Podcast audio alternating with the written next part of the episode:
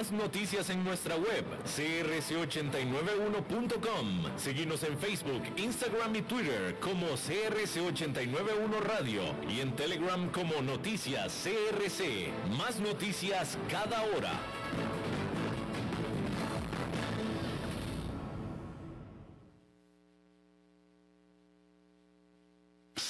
89.1 Radio y Cadena Radial Costarricense no se hacen responsables por las opiniones emitidas en este programa.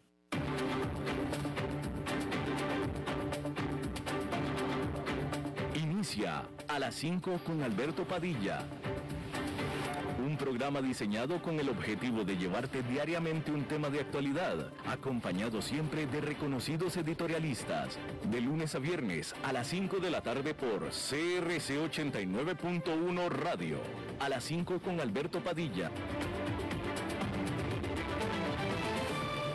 Hola, ¿qué tal? Saludos, bienvenidos a esta emisión de A las 5 con su servidor Alberto Padilla. Muchísimas gracias por estarnos acompañando, gracias por estar ahí le mando cálidos saludos desde la señal y las instalaciones de CRC 89.1 FM en San José, Costa Rica, desde donde estamos transmitiendo hasta el punto, en el tiempo y en el espacio en el que usted nos está escuchando, porque estamos saliendo en diferentes vías, por ejemplo en Facebook Live, en la página de este programa, a las 5 con Alberto Padilla, así como también estamos en podcast, en las diferentes plataformas para ello, las más importantes, Spotify, Apple Podcast, Google Podcast, y otras cinco importantes más. Aquí en Costa Rica, este programa que sale en vivo en este momento a las 5 de la tarde, se repite todos los días a las 10 de la noche, aquí en CRC 89.1 FM. En esta ocasión, al otro lado de los cristales, tratando de controlar los incontrolables, el señor David Guerrero, y la producción de este programa desde Bogotá, Colombia, a cargo del señor Mauricio Sandoval. Bien, vamos a empezar, quiero empezar esta emisión con el bochorno, es que no lo puedo calificar de otra manera, vaya, no puedo calificar de otra manera, con el bochorno, con el despropósito del presidente Andrés Manuel López Obrador de México en su elección de invitado de honor a las celebraciones del Día de la Independencia de México. Si usted fuera el presidente de México y quiere tener a otro, a un jefe de Estado representativo, significativo, que quiera usted enviar un mensaje de valor o de valía al mundo, ¿a quién usted invitaría? ¿A quién se le ocurriría invitar de toda la playa de, de, jefes de Estado a los que uno puede invitar? Pero si tú eres el presidente de México y quieres agasajar a un jefe de Estado como tu invitado de honor en las celebraciones de independencia, ¿a quién invitarías? Uno pensaría, no sé, digo, la verdad es que puede ser cualquiera, pero si es alguien significativo y cercano, sobre todo cercano, pues digo, francamente uno pensaría, vaya, la verdad, siendo México, uno pensaría, pues tal vez en el presidente de Estados Unidos, ¿no? Es el principal socio comercial, es el principal socio comercial. Efectivamente, México y Estados Unidos fueron antagónicos por mucho tiempo, pero en los últimos 30 años, con ese Tratado de Libre Comercio que tienen, la prosperidad que es mucha que México ha tenido ha sido gracias a ese Tratado de Libre Comercio. No porque Estados Unidos haya hecho ningún favor a México para nada, simplemente lo digo por los socios comerciales que son, por los socios, son socios. Hay una relación, la relación que tiene México con Estados Unidos no la tiene ningún otro país de América Latina entre sí siquiera, entre los vecinos, ninguno. Ok, a lo mejor Estados Unidos no, que cae medio pesadón. Ok, perfecto. Pues entonces al de Guatemala, al vecino del sur, la conexión con Centro y Sudamérica, ¿no? Diría yo, ¿no? O incluso pudiera ser el presidente de España, país del que se independizó. Sería simbólico, ¿no? Ah, recuerden que están celebrando la libertad e incluso la democracia, porque el presidente de México llegó a gritar viva la democracia. Bueno, ¿sabe a quién invitó? ¿Quién estuvo ahí de invitado de honor? ¿El único? El presidente de Cuba. El presidente de Cuba. o sea, y obviamente, pues se puso de pechito, ¿verdad? Porque las reacciones han sido tremendas, tremendísimas. ¿A quién se le ocurre? Ir a celebrar la libertad y la democracia con el dictador de Cuba. Es el dictador de Cuba, se llama presidente, pero es un dictador. Y bueno, este, ahí, con el dictador de Cuba, que vino a hablar, por cierto, de democracia y de libertad, porque eso fue lo que habló el dictador de Cuba, ¿verdad? De libertad y etcétera, ¿no? Ahí eh, López Obrador, quien además en otro gesto eh, tonto, bruto, sentó al embajador de Estados Unidos, flamante, que acaba de llegar, apenas dos días antes presentó sus cartas credenciales, por lo tanto el embajador ese no le ha hecho nada malo a México, ni tampoco nada bueno, lo sentó en la última fila de, de los invitados de honor, en la última fila, hasta atrás. Que por cierto es un, es un embajador, que es el primer embajador de Estados Unidos en México de ascendencia mexicana. Se llama Ken Salazar. Es el primer embajador, eh, que me parece una deferencia para México definitivamente. Y habla español perfectamente. Y acaba de llegar al país. Lo sentaron atrás. Pero bueno, ahí eh, el presidente de México con el ah, dictador de Cuba y, por cierto, que típicamente ah, AMLO, Andrés Manuel López Obrador, ha dicho que no le gusta entrometerse en asuntos de otros países, por lo tanto no critica a otros países, sí se entremetió con su socio comercial, con quien sí tiene relación, de quien dependen millones de puestos de trabajo y de donde ha venido gran parte de la prosperidad que ha tenido México, porque la relación comercial entre México y Cuba es nula, ¿eh? Es nula. Nula, cero, no existe. ¿Sí? Pero bueno, se metió con Estados Unidos y con la relación que tiene Estados Unidos con Cuba. Y pues se metió para decir, francamente, brutalidades, porque la verdad es que dijo cosas que no tienen ningún sentido. Pero básicamente lo que dijo el presidente de México y lo que pidió fue que, se, que Estados Unidos levantara el bloqueo de Estados Unidos hacia Cuba. Esto es algo de lo que dijo López Obrador. Bueno, vamos a esperar a que termine este, este anuncio, porque lo tengo en YouTube, pero esto fue lo que dijo López Obrador. Vamos a comenzar. Ya le decíamos que el Mire. presidente Andrés Manuel López Obrador, y frente al recién nombrado, aplicó la política estadounidense contra la isla e instó a, lo- a dejar de lado sus Ahí va. diferencias con el régimen comunista. Según el presidente, se ve mal pedir el bienestar del a enfrentar Esto fue lo que dijo López Obrador así. que el gobierno que represento llama respetuosamente al gobierno de Estados Unidos a levantar el bloqueo contra Cuba, porque ningún Estado tiene derecho a someter a otro pueblo a otro país. Es preciso recordar lo que decía George Washington.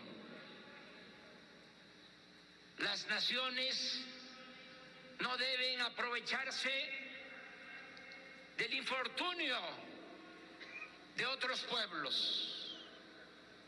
Dicho con toda franqueza, se ve mal que el gobierno de Estados Unidos utilice el bloqueo para impedir el bienestar del pueblo de Cuba con el propósito de que éste, obligado por la necesidad, tenga que enfrentar a su propio gobierno.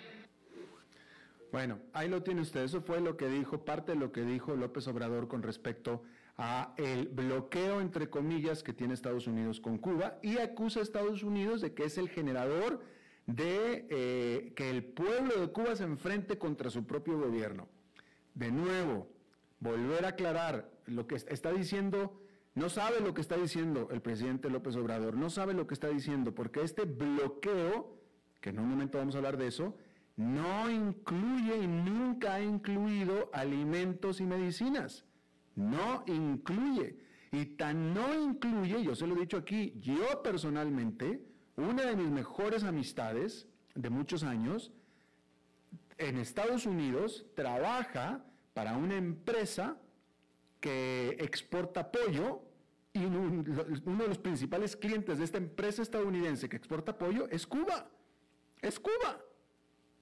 Punto. Así es que este bloqueo no incluye alimentos y medicinas. Y estos enfrentamientos que efectivamente el pueblo cubano está teniendo contra su gobierno son precisamente por alimentos sobre todo. Así es que no tiene nada que ver una cosa con la otra. Nada que ver. Este, por cierto, que para el despropósito y el ridículo, el mismo día que López Obrador se ponía en caravana con el dictador de Cuba, ese mismo día eh, la Unión Europea, nadie menos que la Unión Europea, lanzó una sanción contra Cuba precisamente por la represión que ha hecho a su pueblo, en lo que es un ridículo de López Obrador. Y bueno, como le decía, las respuestas han sido muchísimas, pero esta, esta, esta que, que voy a poner a continuación me encantó por lo certera que es y de quien lo dice, porque este es un cubano, aparentemente no vive en Cuba, pero es un cubano y miren lo que le responde este cubano a López Obrador con respecto a este pedido que hizo. Un saludo, López Obrador. Vengo a rectificar el error que ha cometido. No se dice bloqueo, se dice embargo. Y el causante del embargo se llamó Fidel Castro. No engaña a los periodistas, López Obrador, porque ahí está la historia. Ahora le explicaré a usted y a ese periodista qué cosa es el bloqueo. El bloqueo en Cuba es cuando un ciudadano cubano quiere ir a la orilla del mar a pescar para llevar algo de comer a su casa y viene un inspector, te quita la pita de pescar, te pone una multa de 3 mil pesos o te lleva detenido. Bloqueo es cuando quieres vender los limones de la mata del patio de tu casa y viene un inspector que te ve vendiéndolo, te pone una multa de 3 mil pesos y te quita los limones. El bloqueo es cuando tumbas los mangos de la mata de la abuela, quieres hacer jugo para venderle al vecino que quiere tomar jugo de mango y no encuentra dónde, y viene un inspector, te quita los mangos, te quita el jugo y te pone una multa de 3 mil pesos. El bloqueo es cuando una persona que sabe arreglar zapatos se quiere dedicar a arreglar zapatos para tener algo que comer, porque hay gente que está dispuesto a pagar ese servicio, y viene un inspector y te pone una multa de 3 mil pesos y no te deja coser zapatos. El bloqueo es lo que le tiene puesto el Estado cubano a su propio pueblo no engaña a las personas, López Obrador, porque para eso van a haber cubanos como yo para desmentirlo en las redes sociales. No le falte el respeto a mi familia que está ahora mismo bloqueada por el Estado cubano.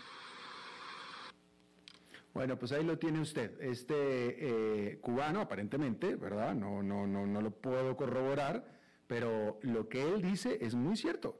Es totalmente cierto. La actividad económica es totalmente restringida dentro de la, actividad económica privada, es totalmente restringida en su mayoría dentro de Cuba. Lo que esta persona dice, aparentemente cubano, es absolutamente cierto. Y eso es lo que se saca Andrés Manuel López Obrador. Pues lo dicen que es la prensa la que está contra él. No, pues es que él solito se pone con ese tipo de elecciones que hace él. El solito, solito. Y no necesita la prensa para que lo critiquen. Las propias redes sociales, ustedes mismos los propios ciudadanos son los que lo hacen. En lo que, por cierto, como puede quedar claro en este audio, este video de este cubano, eh, es un insulto también para el pueblo cubano. Bueno, en otro tema completamente, ya que estábamos hablando también hace rato de Estados Unidos, eh, en lo que parece que es otro desastre de política internacional por parte de Joe Biden, eh, ahora la Unión Europea completa, porque antes era nada más Francia, ahora es la Unión Europea completa, está dando airadas protestas por este acuerdo sorpresivo que se sacó de la manga Estados Unidos junto con la Gran Bretaña y Australia para ayudar a Australia a que se haga de submarinos nucleares para que se pueda defender en contra de China. Eh, en este acuerdo tripartita entre Gran Bretaña, Estados Unidos y Australia, en el que la Unión Europea, que es aliado de Estados Unidos y también de Australia, se muestra totalmente, pues, discriminada, porque dice, oye, es que ¿por qué no, por qué no nos consultaron a nosotros? ¿Por qué? Pues si, si es entre aliados, ¿por qué no nos consultaron? Pero el puntero de todo esto es Francia, porque Francia tenía con Australia ya un tratado, un acuerdo de varios miles de millones de dólares en los que Francia le iba a proveer submarinos a Australia. Entonces, de un plumazo, eh, Australia decide que siempre no va a comprarle los eh, submarinos a Francia, pero sí se los va a comprar a Estados Unidos. Y Francia dice, oye, espérame, pues cuando menos vamos a, vamos a platicarlo, dame oportunidad de platicarlo. Pero la Unión Europea en general dice, oye, pero ¿por qué no lo platicamos todos? Cosa que me parece bastante razonable, pero el punto es que la molestia ha sido mayor, bastante mayor, y me parece también que es mucho mayor de lo que el propio Joe Biden estaba esperando. Pero no solamente, o calculando, y también la Gran Bretaña, pero no solamente es en el occidente, Indonesia, que es el más grande país del sur o del, mar del sur de la China, dijo que estaba profundamente preocupada por la carrera armamentista que se está dando en la región, la cual eh, eh, se está dando después, sobre todo, de este acuerdo tripartita del que estamos hablando en este pacto de seguridad que se llama AUKUS, es decir, Australia, United Kingdom y US. AUKUS. Eh, este pacto eh, refleja, pues por supuesto, este interés tripartita de, tratar de contener a, la fuerza naval de China. Eh, China, por supuesto, también ha acusado a este acuerdo, ha acusado a estas tres partes de exhibir una mentalidad eh, anticuada de la Guerra Fría. Eso fue lo que dijo China. Pero el punto es que a nadie le cayó bien este pacto sorpresivo y eh, pareciera ser que se está convirtiendo en el segundo gran desastre político internacional de Joe Biden después de la salida de Afganistán. Eso es lo que pareciera que está eh, pasando. Pero bueno, pues ahí lo tiene usted. Esto va a dar mucho de qué hablar en las próximas semanas. Bien, Cambiando de tema completamente, hay que decir que contrariamente, bueno, primero hay que decir que la pandemia está en su peor momento, pero la economía en realidad no. Contrariamente a las expectativas, las ventas minoristas en Estados Unidos aumentaron durante agosto, con los consumidores continuando su desembolso para comprar ropa, muebles y comestibles. Es una señal prometedora de cara a la crucial temporada de compras navideñas e indica que la economía de los Estados Unidos está demostrando resistencia a pesar de un aumento en los casos de coronavirus provocados por la variante Delta. Y hay otra señal más.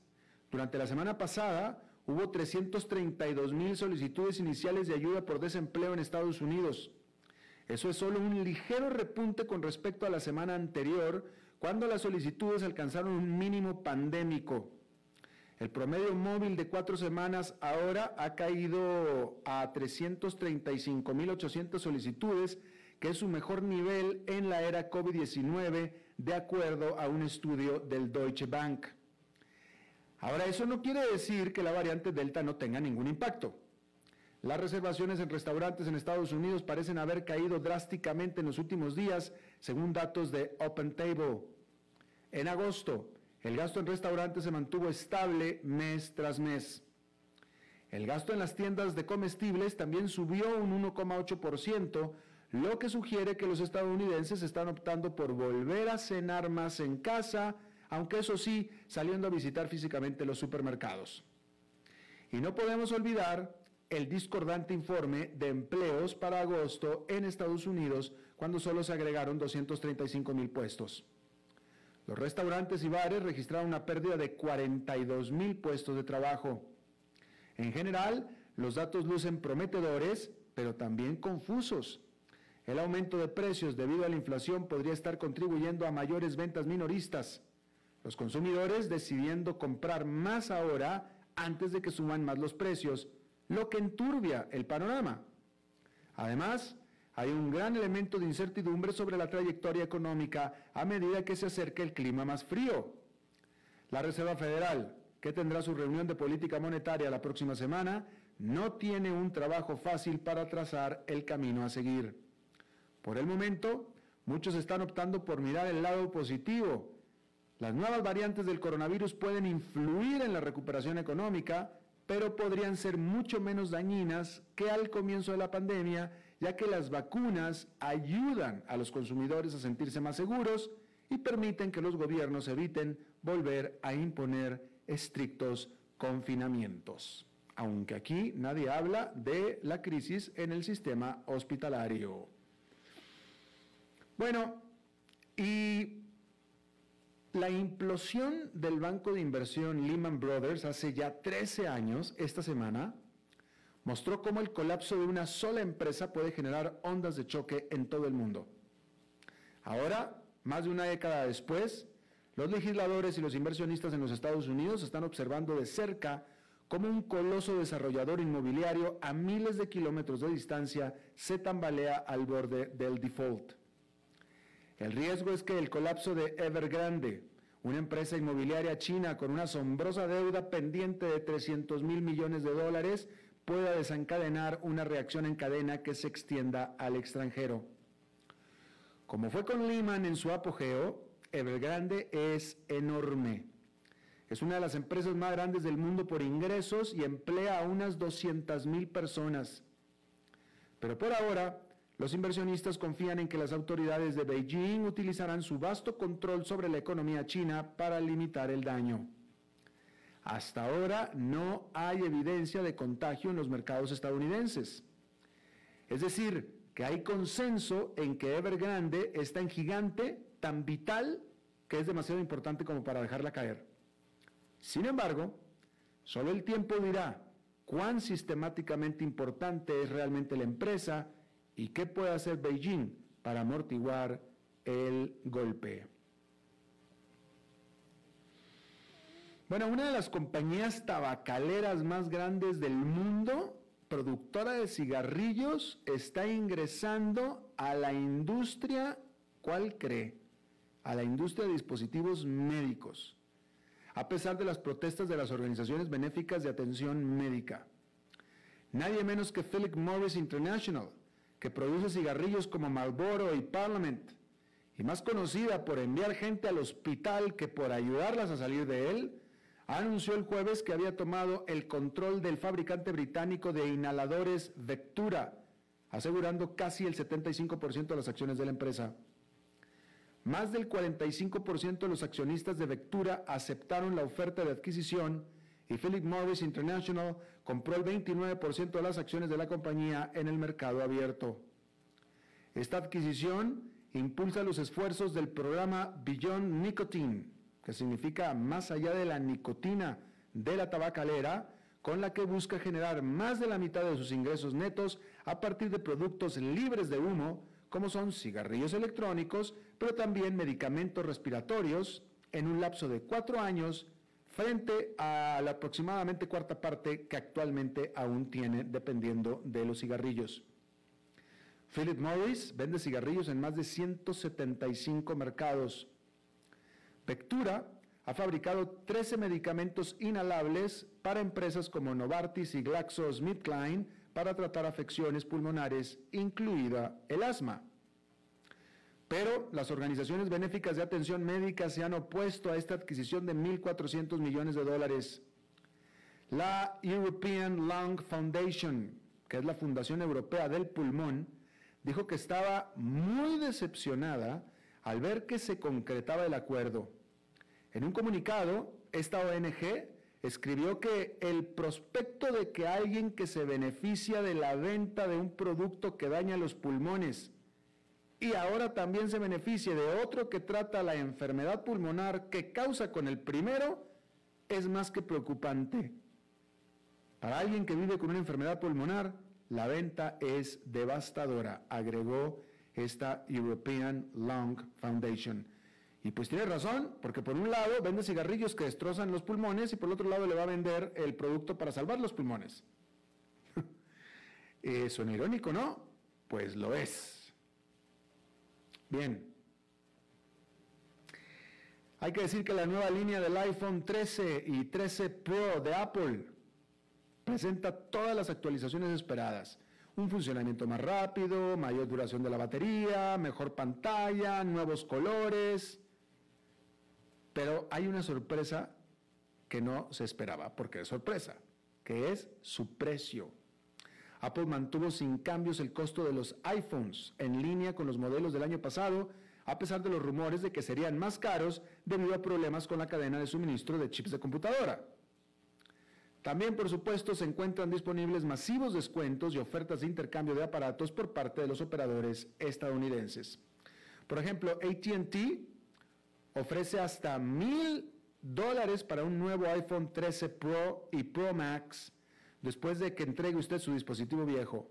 Y por supuesto, firme un acta de matrimonio con ATT por 10 años, ¿verdad? Lo estoy diciendo en sentido figurado.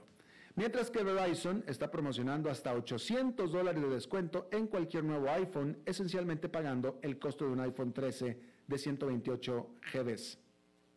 Apple también continúa ofreciendo iPhones en una amplia gama de precios para atraer más clientes. Apple ha mantenido una amplia cartera de oferta con un teléfono en cada punto de precio relevante, particularmente dado que típicamente mantiene modelos más antiguos en su línea para aquellos que no quieren pagar cuatro cifras por los últimos y mejores dispositivos nuevos. Cuatro cifras en dólares, por supuesto. Y estas opciones de precio son vitales para alentar a más personas a cambiar sus dispositivos por uno más moderno y solo un poco más caro, lo que permitirá a Apple continuar con su racha de ventas que ha tenido muy buena en el último año. Bueno, en la capital de Estados Unidos, la policía está reforzando la seguridad antes de que los manifestantes pro-Trump marchen este sábado.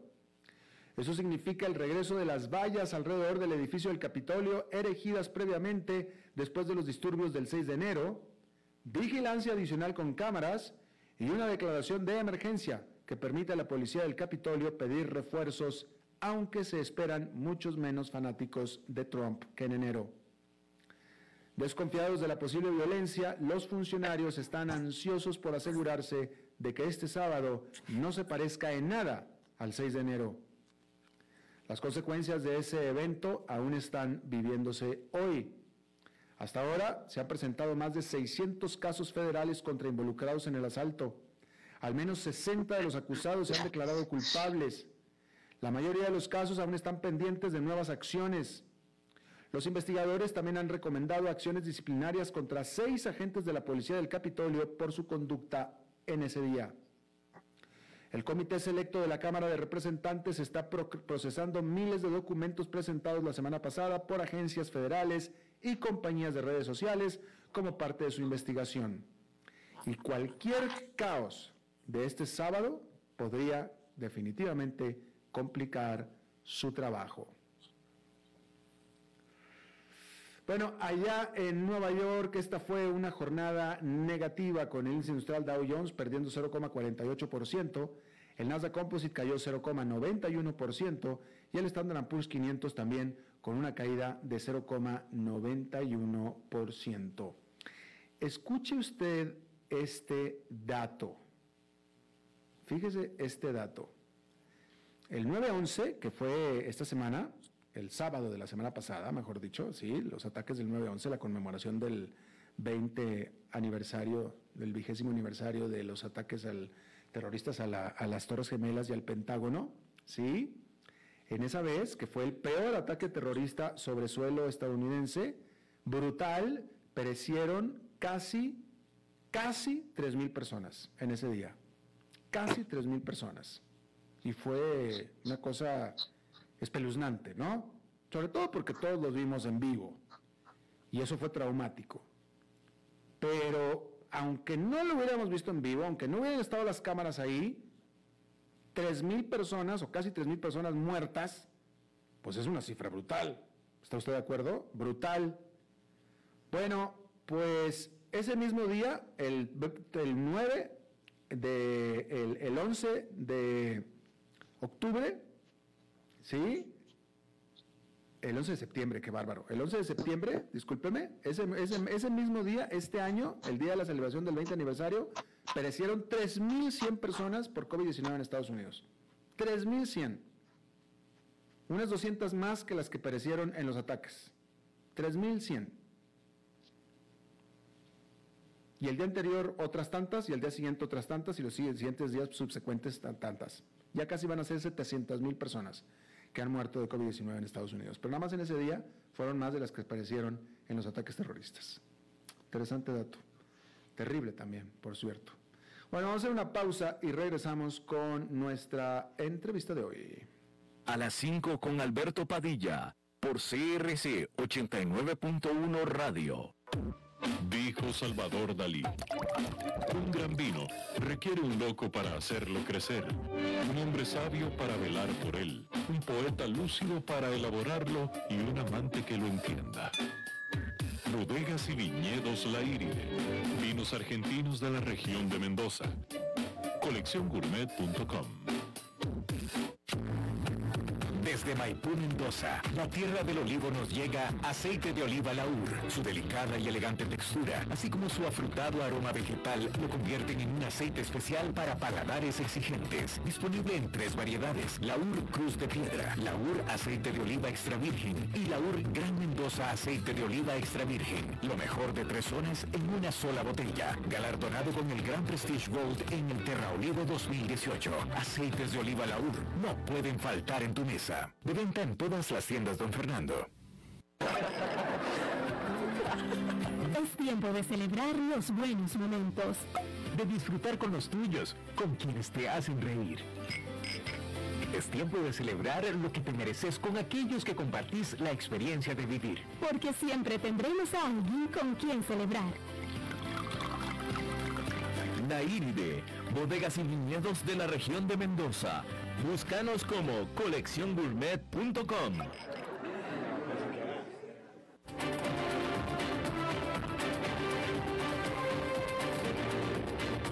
Seguimos escuchando a las 5 con Alberto Padilla.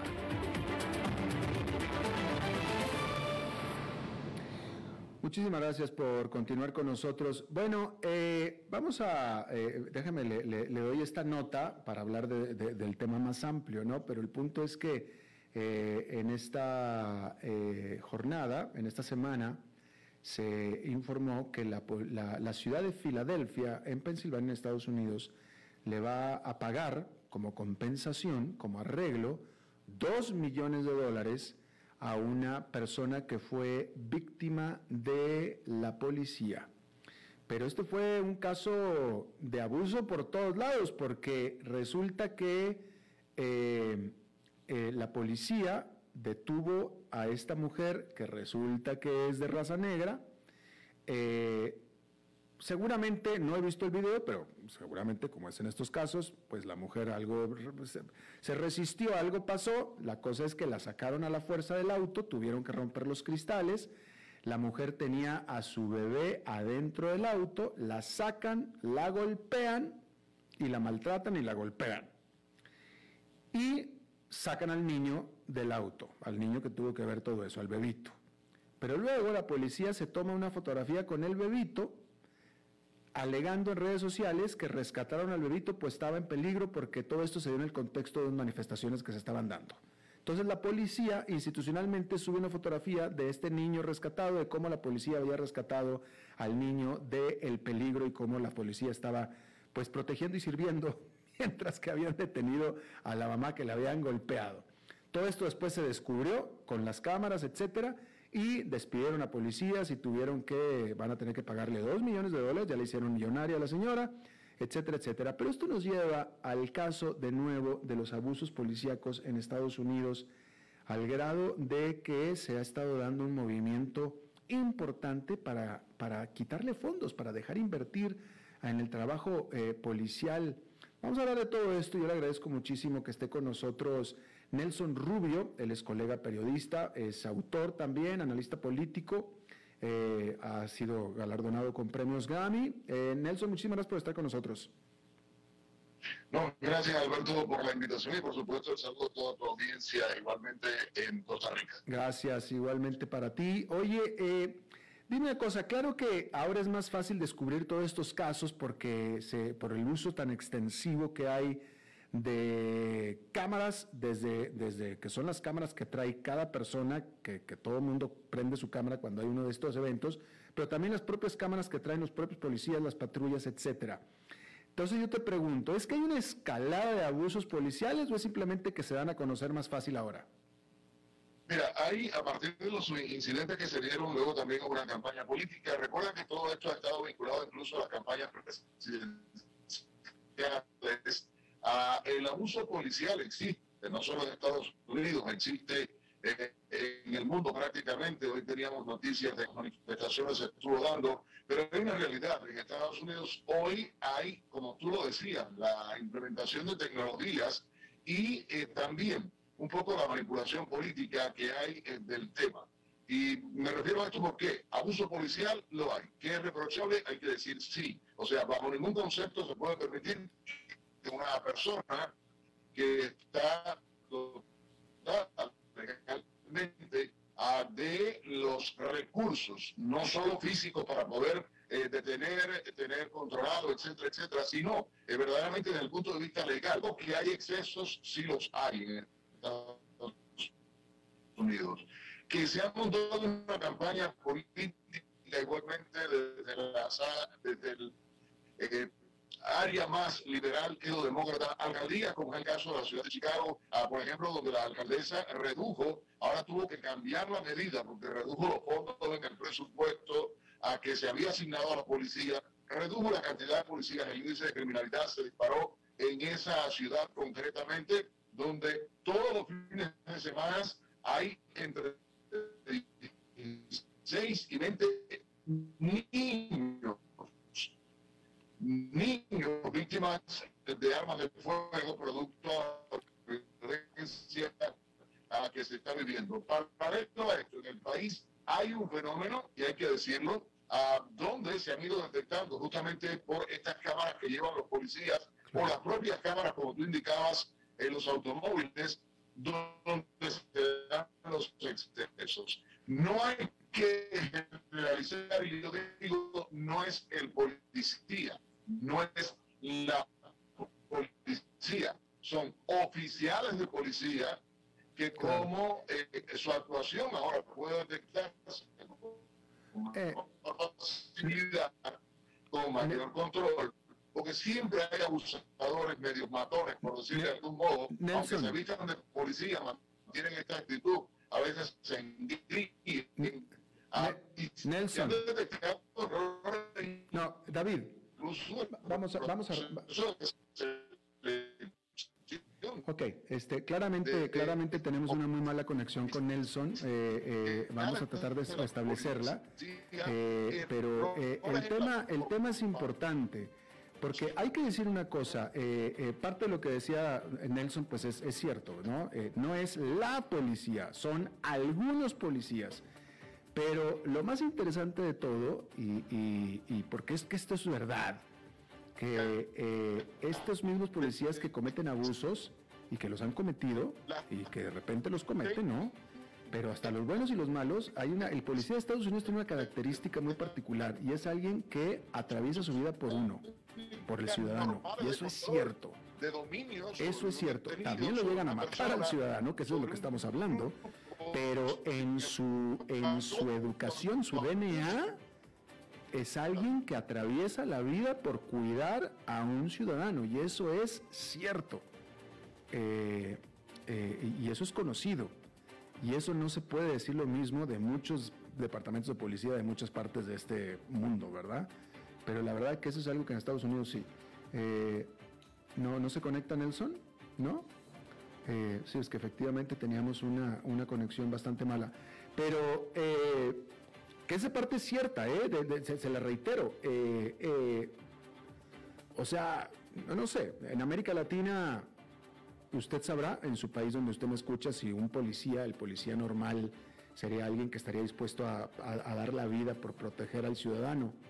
Usted me dirá, eh, muchas veces nosotros nos preguntamos cuando vemos a alguien que tiene guardaespaldas, seguridad privada, si esa seguridad privada atravesaría el cuerpo para cubrir la bala de la persona a la que están cuidando. No sé, pero casi le puedo asegurar que el 100% de un policía, de los policías en Estados Unidos, sí lo hacen. Matarían o morirían por proteger a un ciudadano inocente. Y en ese contexto precisamente es donde se cometen también los abusos, precisamente. Porque sí, el policía de Estados Unidos tiene licencia para matar, prácticamente, ¿no? En, en el caso que haya que hacerlo. Y lo hacen, pero muchas veces lo hacen defendiendo a un inocente. Y sí lo hacen. Eh, y de nuevo, pues con, nada, con estas eh, eh, tecnologías que todo el mundo, ahora ya hay una cámara en cada mano, de cada ciudadano hay una cámara, más aparte en el cuerpo del policía y aparte en las patrullas del policía, pues estamos viendo cuando se cometen, conocemos cuando se cometen los abusos, que sí los hay, sí los hay, ¿no? Em, a mí en lo personal, como parte de mi trabajo, etcétera, eh, que en realidad no fui en calidad de reportero, yo fui en calidad de ciudadano, me tocó eh, pasar toda una jornada laboral con un policía en el centro de la ciudad de Atlanta.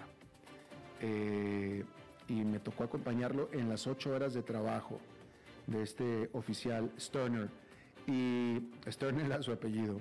Eh, y eh, muy interesante, fue algo muy interesante. Eh, el, oficial no sabía que yo iba a ir con él hasta que me conoció ese día en la mañana. Su, su, supervisor me puso ahí con él, de tal manera que yo viví las ocho horas de un policía, no se conecta, ¿no? no así de mal está la conexión, supongo. Nada. así de eh, vaya, eh, eh, viví una jornada de ocho horas normal, regular, que este policía tenía todos los días. ¿Sí? Y esta es más o menos la, el, día normal de un policía en el centro de la ciudad de Atlanta, ¿no? Ese día tuvimos varios llamados, bueno, algunas, algunas multas de tránsito, ok, está bien, esperado. Tuvimos eh, al menos una de robo en una tienda. Entonces fueron y detuvieron ahí al, que había robado la tienda.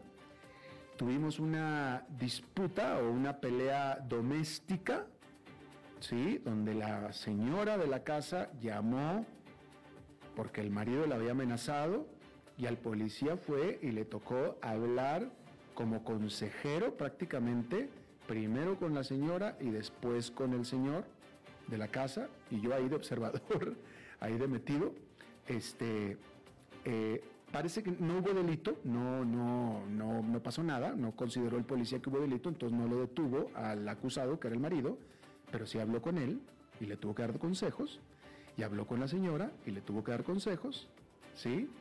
Después hubo una llamada de una señora, si mal no recuerdo, era una señora en un barrio muy, muy pobre, una señora que estaba denunciando que había gente que se estaba drogando en el parque de enfrente. Y cuando llegamos ahí, efectivamente, estaba un grupo de gente que se estaba drogando, entre los cuales estaba la hija de la señora que llamó. La hija. Eh, sin embargo, cuando llegamos no encontramos evidencia, no había evidencia de drogas, estaban todos drogados, pero no había evidencia de drogas, entonces pues tampoco hubo eh, eh, delito, entonces no, no, no hubo arresto, pero ahí le tocó al policía hablar con la señora, hablar con los hijos de la hija, o sea, con los nietos de la señora que estaban viendo a su mamá que se estaba drogando ahí enfrente, estaban los niños chiquitos, entonces ahí le tuvo que hablar también el policía con ellos. Todo esto en la misma jornada de trabajo, ¿sí? Y después, para coronar el día, hubo reporte de un, eh, nos llamaron de un, eh, un edificio de departamentos, básicamente, un edificio de departamentos, donde había un olor fétido. Llamaron al gerente del edificio de departamentos, el gerente comprobó que era un olor fétido, llamaron a la policía. Nosotros, este policía mío fue el, fue el primero en llegar, nosotros fuimos los primeros en llegar. Eh, con el permiso de este oficial, abrieron el departamento, lo abrió el gerente del edificio y efectivamente cuando abrimos, porque yo estaba ahí, cuando abrimos la puerta había un cadáver adentro de este departamento. Eh, eh, hubo que llamar al experto forense, llegó el experto forense, entró, todo este tiempo estuvimos nosotros y el experto forense, por lo que pudo ver preliminarmente, determinó que no había delito, era alguien que había muerto aparentemente de causas naturales, una persona mayor. Ah, ya estuvimos, no sé, dos, tres horas, ¿no? Pero todo esto fue en una jornada normal de un día de un policía en Estados Unidos. Todo esto que le acabo de decir, y más, más lo que se me está olvidando, ¿eh? seguramente hubo más llamadas también, pero le acabo de decir las que me acuerdo que se me quedaron grabadas en la mente. Imagínese usted, o sea, yo llegué a la casa loco, como diríamos en México, bombo. O sea, yo llegué ya loco. Entonces, no es ahí, ahí los policías se ganaron mi respeto. No es fácil ser policía en Estados Unidos. Supongo que en América Latina tampoco. Este, y quiero pensar que en América Latina, sé que en América Latina hay policías muy dedicados con mucha dedicación, ¿no? Este, eh, y que gozan, que gozan de mi respeto también. Pero digamos que tengo mucha más experiencia en este sentido con los policías en Estados Unidos y, es un trabajo bien difícil. Y él me platicaba, este policía, que, que, que, les digo, que tiene básicamente licencia para matar, sobre todo cuando alguien viene armado, del miedo que él llega a sentir cuando siente o percibe que alguien puede estar armado. ¿Sí? Él, él no me platicó que jamás había disparado su arma, cuando menos en su trabajo, ni tampoco que la tuvo que sacar, pero sí me, sí me, platicó de, instancias en las que él pensaba o asumía que a quien estaba deteniendo podía estar armado y que no le tenía confianza, que, que hacía movimientos como que parecía que estaba armado y del pánico y del terror que él sentía de tener que sacar su arma para defenderse y atacar. Pero él me decía, es que realmente que, eran momentos en los que no podía entrar en pánico, pero que lo que él quería era entrar en pánico, de terror verdadero, absoluto, de no tener que tener que sacar esa arma. Entonces, bueno, en fin, ahí, le platico yo, le estoy platicando la, experiencia que tuve. Entonces, no, no es fácil, no, no es fácil y, y es un trabajo muy tensionante, muy difícil. Eh, eh, pero pues, de nuevo, uno dice, o uno diría, bueno, para eso están entrenados. Eh, este policía en particular lo hizo excepcionalmente, lo hizo muy bien, una persona muy, muy bien, no, tampoco es que yo lo vi que se volviera loco, yo creo que yo fui el que me volví loco ese día con tanta cosa, pero él lo hizo muy bien pero debe ser difícil, es difícil. Y pues bueno, ahí está. Y bueno, después tuve en el, en el, gimnasio, cuando hacía yo CrossFit, ahí tenía yo también agentes de la policía, amigos ahí que estaban de compañeros, y efectivamente hablábamos de estos temas. Y sí, el problema es que eh, eh, muchos de estos, mire, en todos estos videos que hemos visto, que hemos visto, este, que, que, indignan y todo, pero el generador muchas veces es, la, es, es, el, es el acusado, es el a quien termina golpeado porque no sigue las instrucciones del policía. Después viene el abuso, ¿sí? Pero en Estados Unidos todo el mundo sabe que cuando el policía te da una orden tienes que acatarla. Todo se genera porque no las acatan. Pero pues también porque siempre vienen armados las, las, las, gentes, vienen armadas, etcétera, etcétera. Entonces eh, tiende el policía a tener poca paciencia, a tratar de resolver la cosa rápida. Y ese es el problema también que existe en Estados Unidos, ¿no? Pero bueno, ahí está. Eh, es viernes, es viernes y los viernes eh, nos toca hablar de estrategia, etcétera, con Humberto Saldívar. Humberto, ¿cómo estás? Alberto, muy bien, ¿y tú? Muy bien, muy bien, adelante, a ver, creo que, a ver, contigo sí está, a ver, creo que tenemos buena conexión con Humberto, a ver, dale, Humberto. Eh, bueno, el día de hoy voy a hablar de la, del estancamiento de las pymes cuando sucede que muchas veces algunos de los empresarios de pequeñas y medianas empresas se estresan porque sienten que ya no crecen después de dos, tres años, se mantienen eh, muy estáticos. Eh, ¿Cuáles son los errores que normalmente se, cometen y que tengo varios amigos, colegas, este, me han preguntado, bueno, ¿y cómo le hago? Yo me siento estancado porque tengo cinco años que sigo igual. Ojo, estoy hablando de los que no se sienten tranquilos con lo que tienen ahorita, porque puede ser que alguno eh, con lo que ya gana esté tranquilo y esté bien, ¿verdad? Pero Muchas de las cuestiones son los errores, no realizan investigaciones de mercado, eh, falta, falta de planeación, inclusive falta de asesoría legal, ignorar a veces lo que es el talento, eh, búsqueda inadecuada de financiamiento y ahorita voy a profundizar precisamente en esta, no contar con un plan de eh, financiero, olvidarse del marketing, no contar con presencia en Internet, precios no competentes y no medir resultados, los famosos indicadores clave. Me voy a enfocar mucho en la parte de eh, búsqueda inadecuada de financiamiento. Normalmente tú tienes una empresa, llega a un estancamiento porque para crecer eh, necesitas capital de trabajo. Muchos pequeños empresarios le temen al financiamiento externo para su empresa. Es decir, eh, prefieren financiarse en lo básico con tasas muy altas, pero con lo que ya conocen, o inclusive eh, endeudarse de manera personal para invertirle a, a, su pyme. ¿Qué pasa? Normalmente una empresa que ya, que ya generó cierto capital y que está estancada, eh, requiere de un capital o de un aliado estratégico. Y te voy a poner un ejemplo. Me pasó ahora con un amigo que me contó que tenía una, que tiene una constructora y que entró en una licitación de, gobierno sin, y que pudieron haberla ganado, sin embargo la empresa eh, está pequeña para el tamaño de la licitación. ¿Cuál fue ahí su error? Uno, pues no haber planeado que esa licitación era enorme y que necesitaba un aliado estratégico. Y dos, este, eh, pues no contar con ese eh, con ese financiamiento o con esa expectativa de financiamiento, ¿no? Y estoy hablando de los financiamientos de pymes estructurados del tipo donde te cobran 8 o menos por ciento, 7, 6, 5 por ciento de tasa de interés. ¿Por qué? Porque cuando tú vas al banco normalmente, el banco a empresas pequeñas no les van a dar menos del 12%, pero eso llega a ser algo no rentable, en lo cual no, no, pues, eh, no vas a generar el beneficio que tú quieres a mediano plazo. te lo voy a, te lo voy a poner así, muchas veces los empresarios tienen miedo a, aliarse a, los famosos tiburones que te van a prestar, tiene cantidad de dinero, ya estamos hablando de 1, 2, 3, 4, 5 millones de dólares para capital de trabajo para crecer, pero te piden un porcentaje del 70% del capital de tu empresa. Ok, eh, muchas veces dices, bueno, no, pero es que cómo voy a dar el 70% si me ha costado toda la vida. Bueno, créeme que cuando tú generas un aliado estratégico de esa magnitud que tiene ese capital, esa persona no está viendo nada más el, el capital inicial, sino está viendo que tu empresa tiene potencial normalmente a crecer. Y esto significa que es mejor ser dueño del 30% de 100 millones que ser dueño del 100% de 5 millones.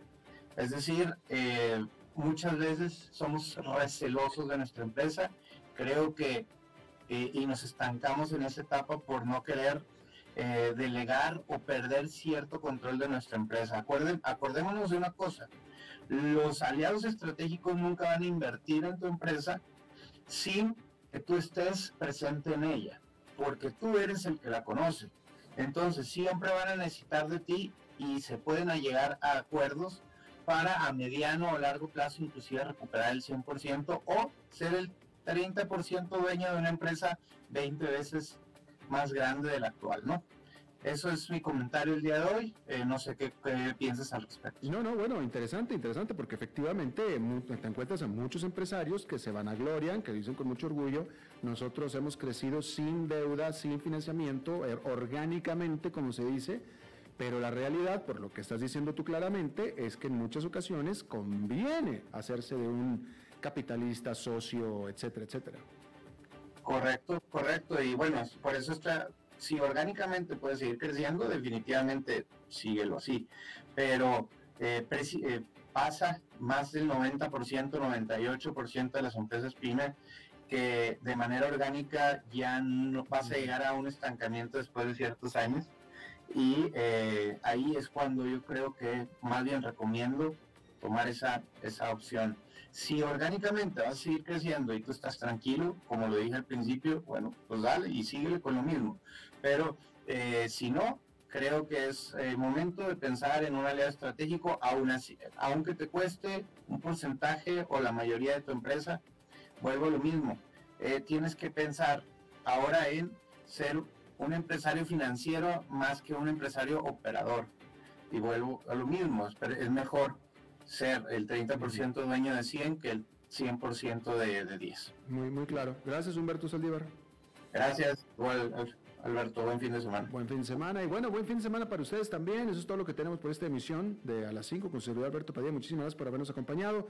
Espero que termine su día en buena nota, en buen tono. Tenga un buen fin de semana y nos vemos en la próxima. Que lo pase muy bien.